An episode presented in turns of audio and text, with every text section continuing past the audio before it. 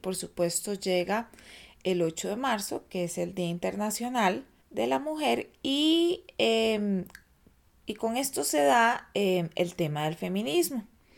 Hoy hablamos del feminismo, su significado, las falencias de la sociedad para nosotras las mujeres como colectivo y lo que significa apoyar el feminismo. Vean, este tema da para muchísimo de qué hablar y uno puede pasar aquí hablando, puede hablar mucho. Yo voy a tratar de llevar un hilo conductor, espero que me sigan. Y bueno, aquí vamos. Empezamos.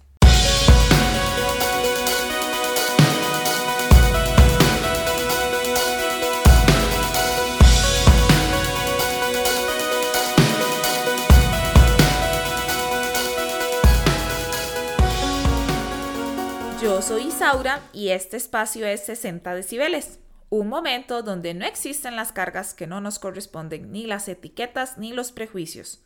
Una forma de comunicación de las cotidianidades de la vida de información y apoyo colectivo. La definición del feminismo es o está diversificado en la actualidad, pero lo que busca es la igualdad entre los hombres y las mujeres. Empezó con una connotación dirigida a los movimientos que buscaban la justicia social y política para las mujeres. Desde que empezó, se han generado tres grandes olas que han dado poder, por así decirlo, al movimiento.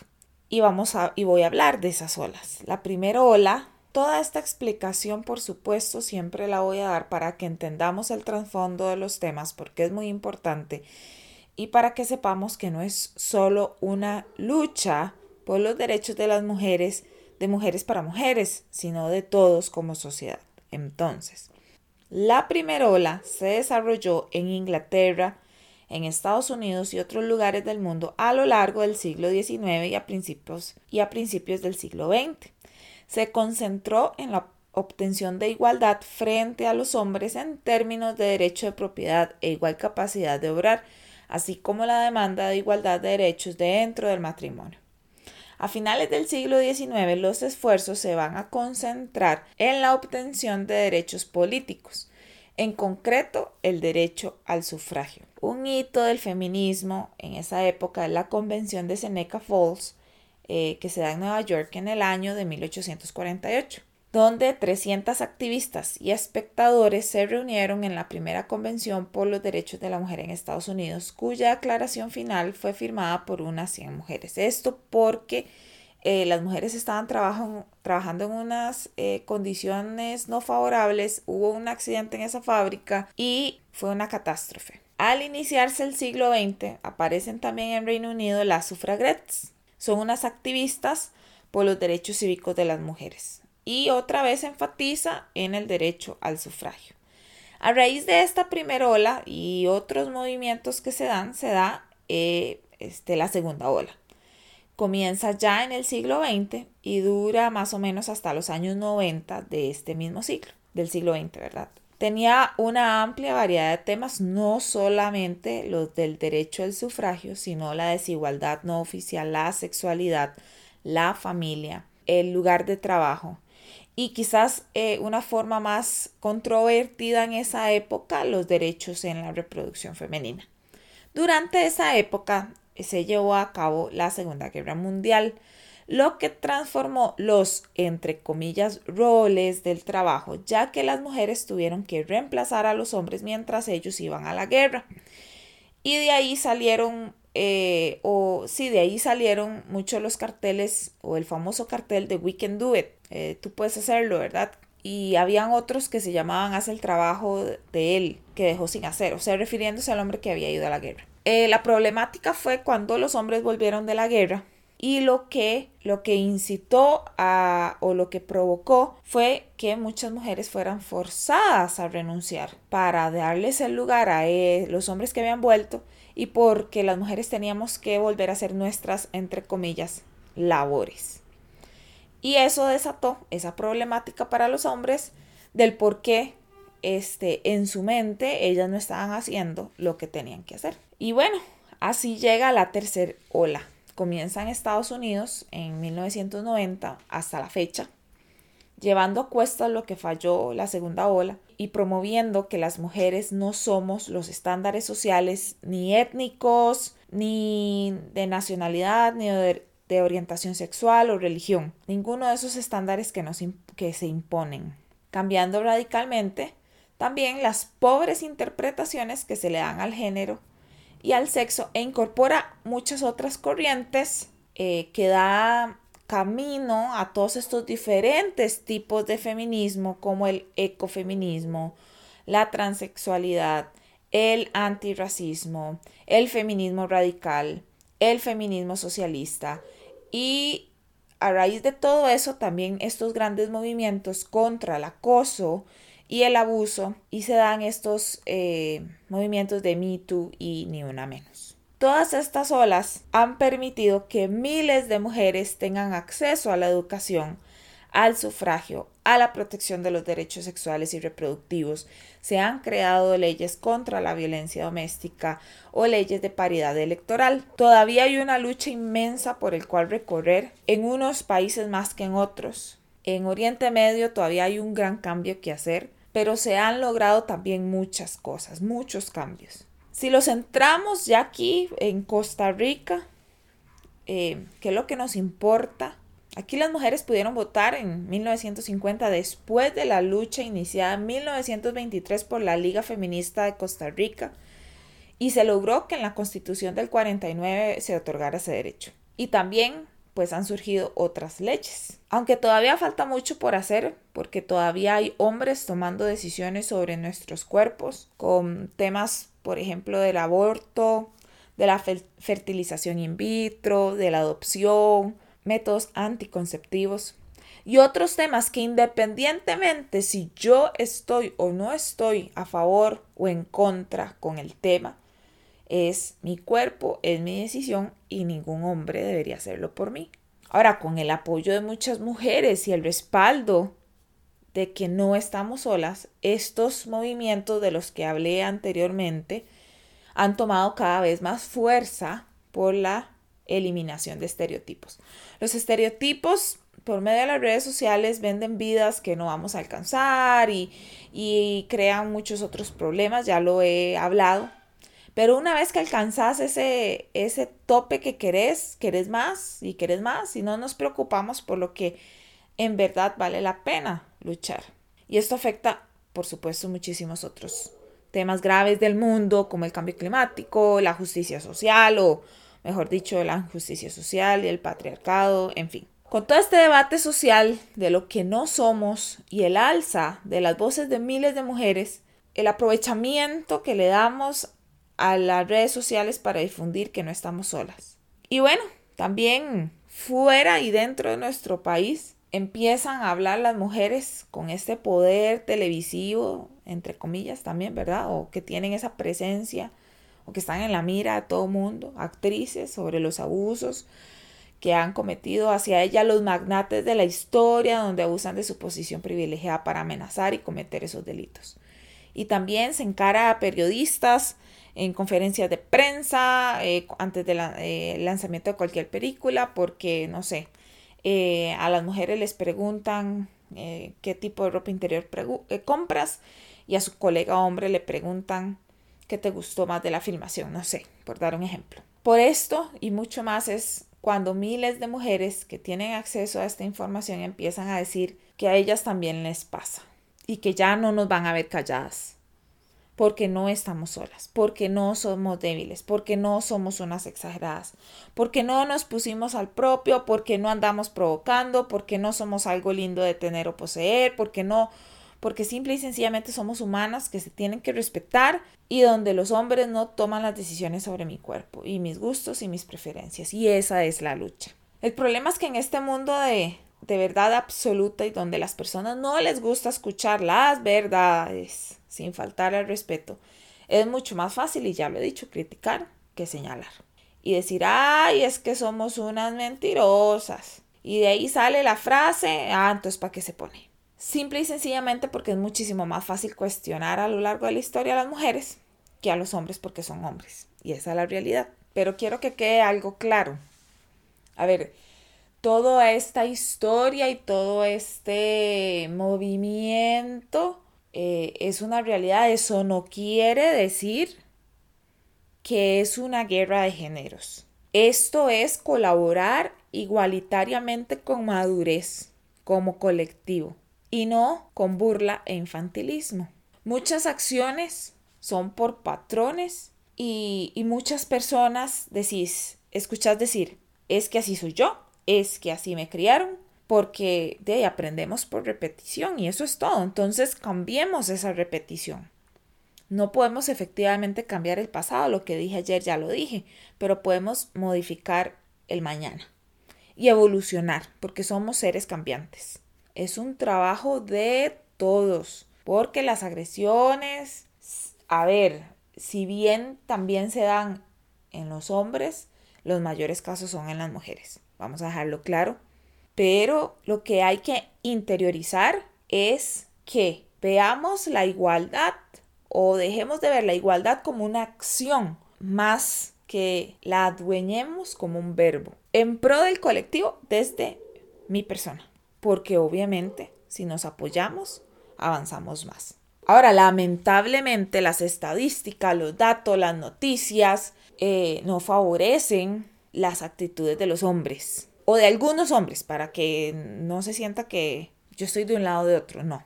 Y lamentablemente los hombres de mi país tienen una gran deuda con nosotros porque no es tampoco el simple hecho de decir yo te apoyo, cuando te sientas en peligro pedí mi ayuda, es que hay que cortar con toda acción donde se exponga a la mujer como no se debe. Esas acciones de normalizar, ay, qué divertido, como por ejemplo, el simple hecho de cantar Susie Perro en la canción. Ya saben cuál canción es, porque esto abre la puerta para seguir encasillando a las mujeres.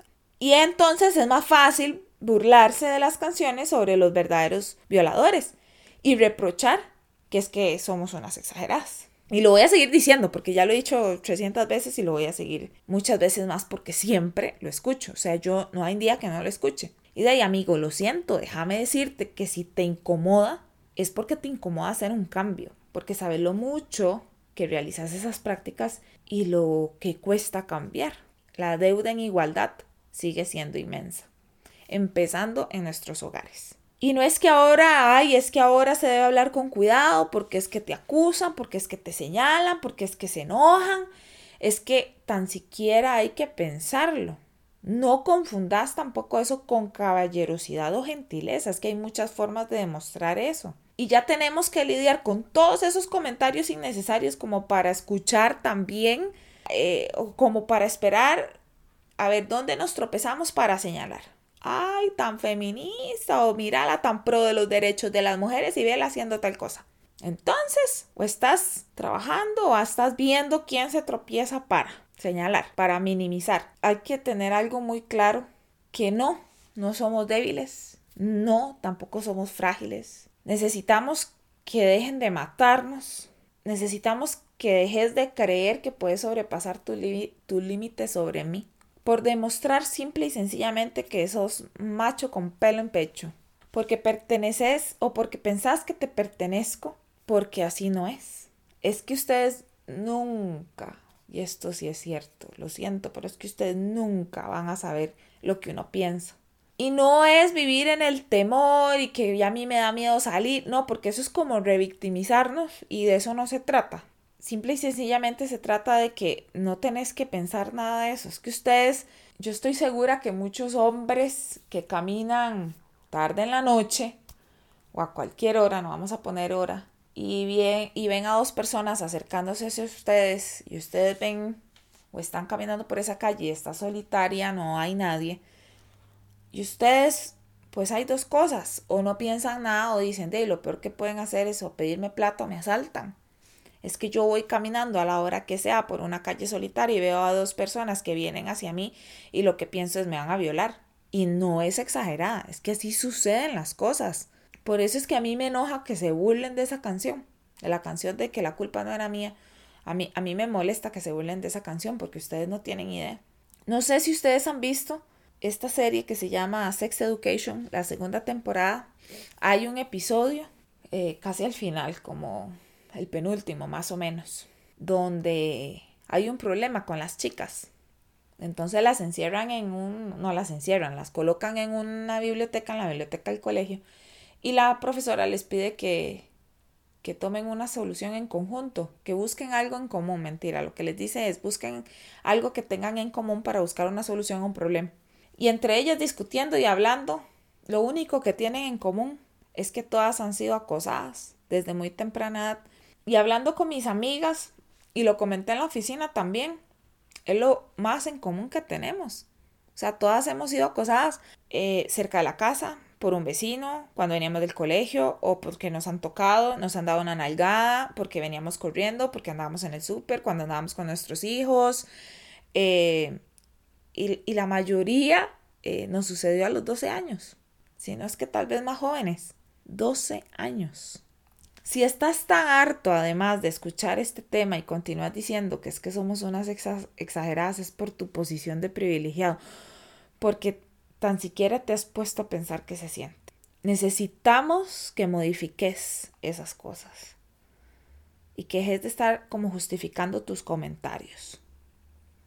Si somos la única especie que tenemos conciencia porque tenemos este cerebro para usarlo diferente a los animales, para tomar decisiones, ¿por qué seguís haciendo lo que nos mata? Y si nos matan, nos matan no solo y nos violan no solo, a ver, físicamente. Es que también tenés que entender que matarnos no es solamente eh, quitarnos la vida, sino de muchas otras maneras. Y las estadísticas lo dicen. Voy a hablar de temas sumamente decepcionantes, pero pasa en este país para que hagamos conciencia, no es para meter el dedo en la llaga, sobre los femicidios. El femicidio es la más grave de las violencias de género en la cual una mujer es asesinada por su condición de mujer, usualmente a manos de su pareja actual o pasada o de otro hombre con quien no tiene o tuvo una relación de pareja. No es un homicidio común sino producto normalmente de una violencia escalonada y una relación desigual entre la mujer y el hombre feminicida. Esa descripción y estos datos de los que voy a hablar a continuación son tomados del Observatorio de Violencia de Género contra las Mujeres y Acceso a la Justicia Costa Rica.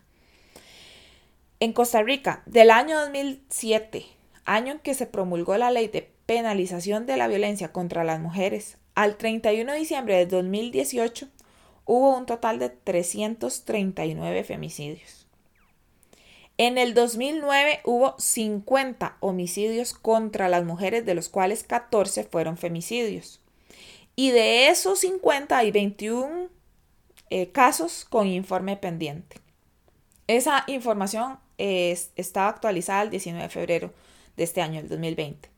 Y a esa misma fecha se han contabilizado cuatro femicidios. La Fiscalía Adjunta de Género eh, está en espera de los informes policiales y periciales. No han clasificado las muertes violentas de ocho mujeres, de un total de 13, ocurridas en las siguientes localidades y fechas de este año 2020. Cot de Cartago, 1 de enero. San Pablo de León Cortés, el 18 de enero. El Distrito de Limón, el 21 de enero. Golfito, el 30 de enero.